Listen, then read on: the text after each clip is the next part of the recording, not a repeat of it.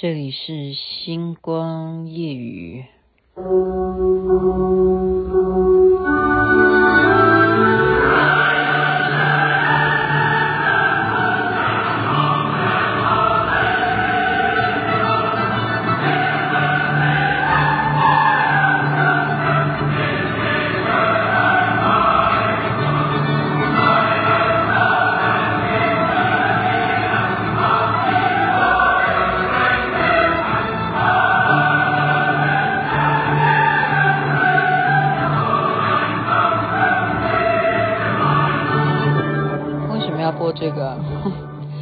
我今天真的听到了。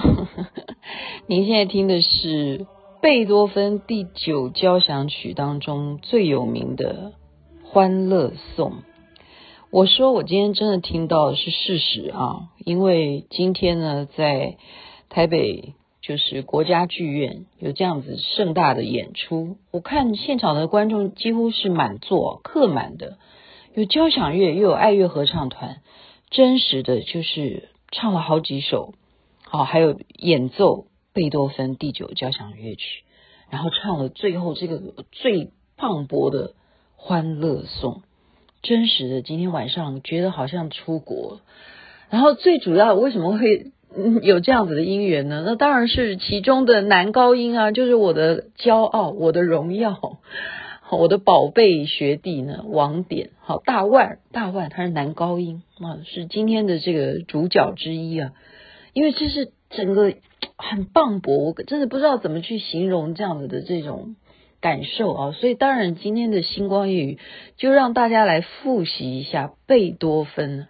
我们其实我们呃知道贝多芬是乐圣，他最难能可贵的是最后他是耳朵失聪啊。一个耳朵听不到的人，竟然还可以弹钢琴，还可以做各种的乐器演奏。同时，刚刚讲的这首歌曲《第九交响乐》，就是在他耳朵是失聪啊，完全听不到的时候所完成的作品。你要知道他的人生故事吗？我们就稍微简单的介绍一下。哈，其实大家 Google 都可以查得出来哦。但是雅琪妹妹就是今天还是处于那种非常感动的情绪，就来看一看贝多芬他有多么的啊难能可贵。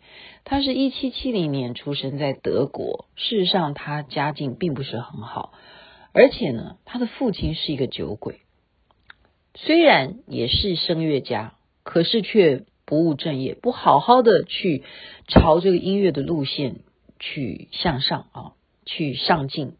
去作曲啊，或者是好好唱歌，没有，反而是把所有的压力呢加诸在贝多芬身上。为什么呢？因为那时候莫扎特就已经是啊非常有名了，神童啊，莫扎特在当时呢，大家认为说，我们如果学音乐的人就要向他看齐，所以他这个酒鬼的爸爸就从小就打他，好，然后还要叫他什么出去。干活去卖火柴也好，怎么样去想办法赚一些钱啊，来充当家计，就自己当酒鬼不出去挣钱，让小孩子出去想办法打工这样子。所以贝多芬在十岁以前啊，就是一不断的被父亲一定教育，你要好好的学音乐，你一定要向莫扎特看齐，同时呢还要背负着要养家活口这样子的一个责任。十岁耶。所以他就要开始怎么样养家活口，就要到处去演出啊，去弹给别人听啊，好，就开始已经要做这样子的事情。我们叫做什么艺人吗？街头艺人可能吧，哈。那真正在他十一岁的时候，才遇见了老师啊，奈佛，对他生命当中来讲是一个启蒙老师，很重要。就是说遇到了伯乐，遇到了知音，这是非常难能可贵的。老师了解他，知道怎么样去栽培他，你可以走什么样的路线，所以他就开始不断的创作啦，好，开始喜欢什么样的曲风啦。过了大概呃十七岁的时候啊，经过六年之后，他就经人家引荐啊，真正见到了莫扎特。那莫扎特看他的这个音乐的表现呢，也发现，哎呀，这个小孩子不得了哦。年纪这么轻，哈，就已经有这样子的成绩，所以莫扎特当时看到他呢，也是对外就是称说贝多芬将来啊一定会名声很大。他这么小的年纪，就好像我当年啊，不，他不能这样讲我当年了，他就非常看好他，绝对是一个不可多得的这个这样子的音乐天才啊。他确实是未来一定会名声大噪，已经这样的预言了。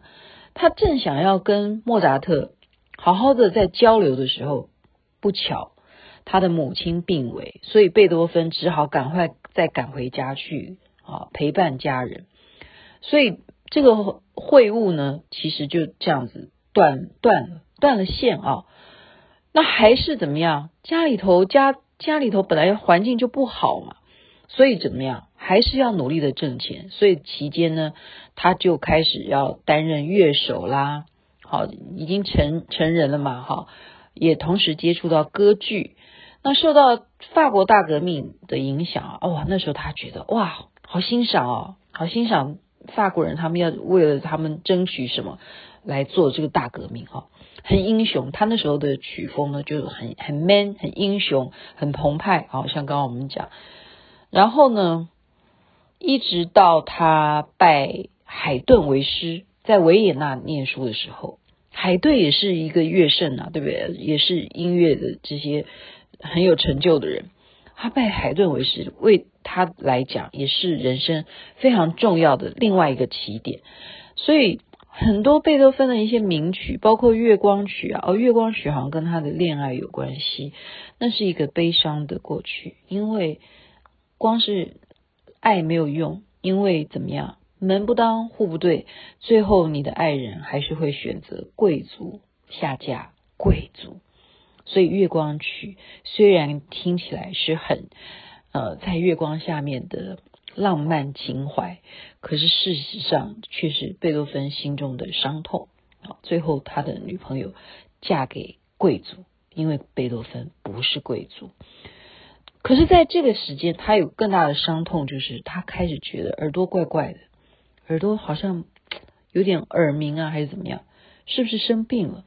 所以为了这个耳朵呢，非常非常的痛苦，四处求医，甚至还写了什么圣诚遗书。因为他觉得他如果有一天真的完全听不到的话，他还不如死了算。所以就把他的遗书先写好。我真的觉得太感人，讲到这里我都觉得都快哭出来了。我觉得怎么可能呢？世界上怎么会有这样子的人呢？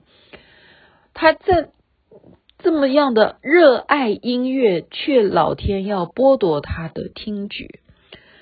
所以在四十五岁的那一年，他真的就完完全全的听不见，听不见了。那也就神了，是不是？他通灵了吗？我们现在刚刚的讨论说他是不是通灵呢？他可以在完全听不见的状态之下完成了第九号交响乐曲，更不要讲后面，他还是继续的创作啊。所以《欢乐颂》这是什么样的一种作品啊？它是沿用别人的呃这个诗曲诗词啊，变成这个曲目当中的歌词，但是整个。囊括他的整个交响乐第九号交响乐曲这样子来看，他的内心是完全已经颠覆了他耳朵听不见这件事情，他完全反向操作，完全就再也没有什么可以损失了，你懂吧？因为他成为一个这么了不起的音乐家，所有的音符早就在他的。脑海中的记忆里头占了那一个空间，他根本再也不需要听外界的声音，因为音符就在他的心灵里头澎湃生长，去继续创作。这就是令我觉得太感动的部分。因此呢，今天看到哦，台湾能够有这样子的团体。啊，不管他们是交响乐还是合唱团，愿意这样子在年终的时候这样子的演出，带给我们疫情期间还有这样子的事情，我们大家可以进到国家剧院来听这样子的欢乐颂。我觉得我这一辈子也无憾，虽然我不能够去维也纳去听他们真正的哦呃那样子的水准的，好有如真正好像到了当年啊一八零二年的感觉，但是我觉得这样子也值回票价。你看看现在是什么样的状况啊？疫情期间我们还可以进到国家剧院，我回想。是多少年哦？大概两年前呢。我今天跟婷雅回忆说，那是两年前才去国家音乐厅去看他们交响乐团的演唱。现在呢是两年后，我们是全部的观众戴着口罩，台上面所有演奏者哈，唱歌呢没办法戴口罩，演奏者全部都是戴口罩。你有见过这样子的表演吗？就是这样，就是这样，真的。所以今天就在节目的。结尾我就把《欢乐颂》这个歌词，就把它翻译成中文的歌词内容念给大家听，好不好？作为今天节目的结尾，我真的太为贝多芬心痛，也太五体投地的赞叹他。《欢乐颂》对不对？是在他失聪的时候而唱出来的《欢乐颂》，他根本就不在乎了。不在乎了，我们来听听看这个歌词啊，就是人家翻译的，是这样子的啊，朋友，何必老调重弹呢？还是让我们的歌声汇合成欢乐的合唱吧，欢乐，欢乐，欢乐的女神圣洁美丽，灿烂光芒照大地，我们的心充满着热情。来到你的圣殿里，这个女神啊，欢乐的女神，你的力量能够使人们消除一切分歧，在你光辉照耀下面，四海之内皆成兄弟。谁能够做一个忠实的朋友，献出高贵的友谊吧？谁能够得到幸福爱情，你就来和大家一起欢乐吧。真心诚意，相亲相爱，才能够找到知己啊！假如没有这种心意，只好让他去哭泣喽。在这美丽的大地上，普世众生共同欢乐，一切人们，不论你是善还是恶，都会蒙到自然所赐的恩泽。